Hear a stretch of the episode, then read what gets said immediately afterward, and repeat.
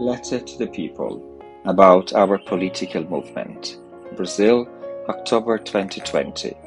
From National Council of the Ecumenical Center of Biblical Studies in Brazil.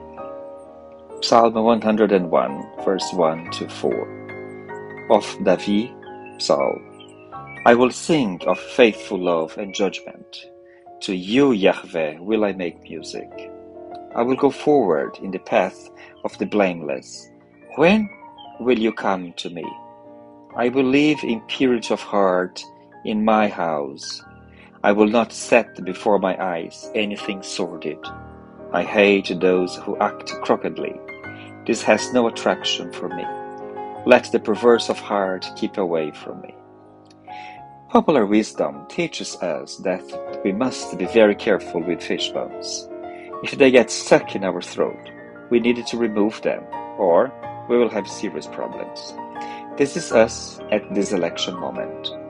Are we going to pull out the fishbone in the first round, or are we going to suffer and let it ruin our already bruised democracy?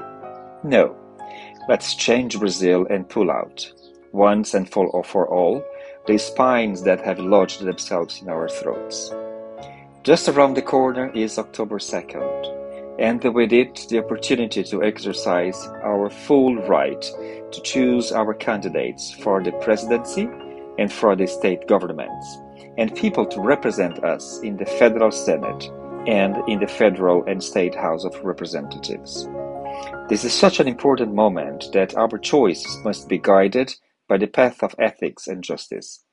This requires of each citizen a commitment to the truth, to build an equal society, and to stand up against all injustice and corruption, and fidelity to the principles that underpin our practices in defense of the life of each person, especially the most vulnerable and excluded by economic, political, social, religious, cultural, and ideological views. It's time to protect our planet.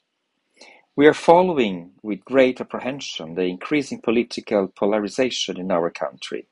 On the one hand, the powerful, ultra-conservative elite and the center-right politicians, militaries, and fascist forces. On the other hand, the popular forces, social movements that raise the flag against the barbarism and the dismantling of democracy that was evidenced in recent years after the coup that removed Dilma Rousseff from the presidency. This political moment demands from each one of us a commitment to justice, democracy, and citizenship. Each one of us who struggles for life and is driven by respect, dignity, solidarity, and love.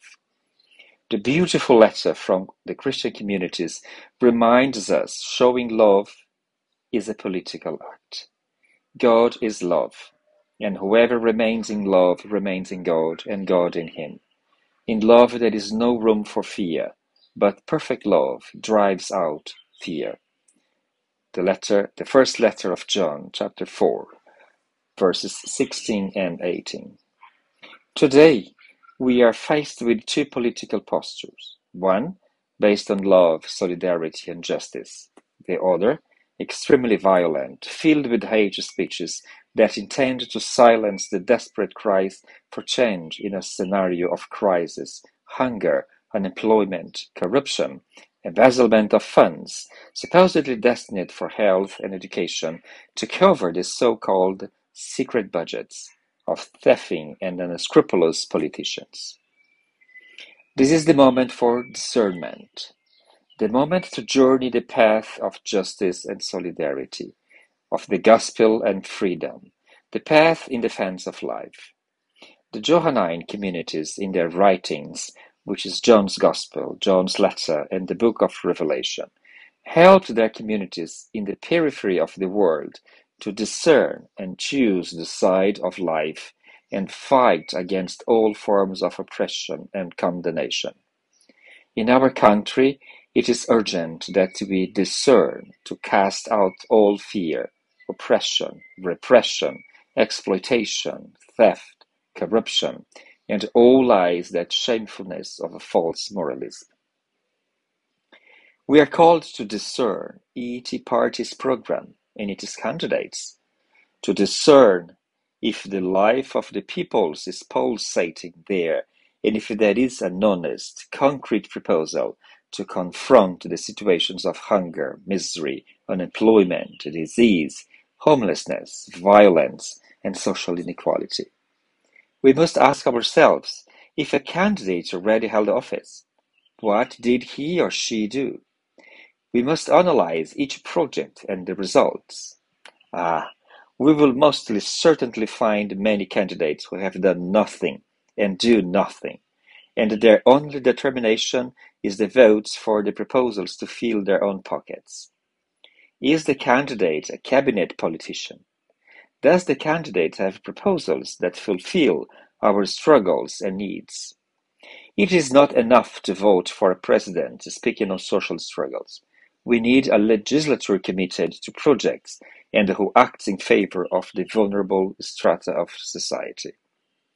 We are called to discern the practices, conduct, history, speeches, and the candidates' proposals for the presidency of the Republic.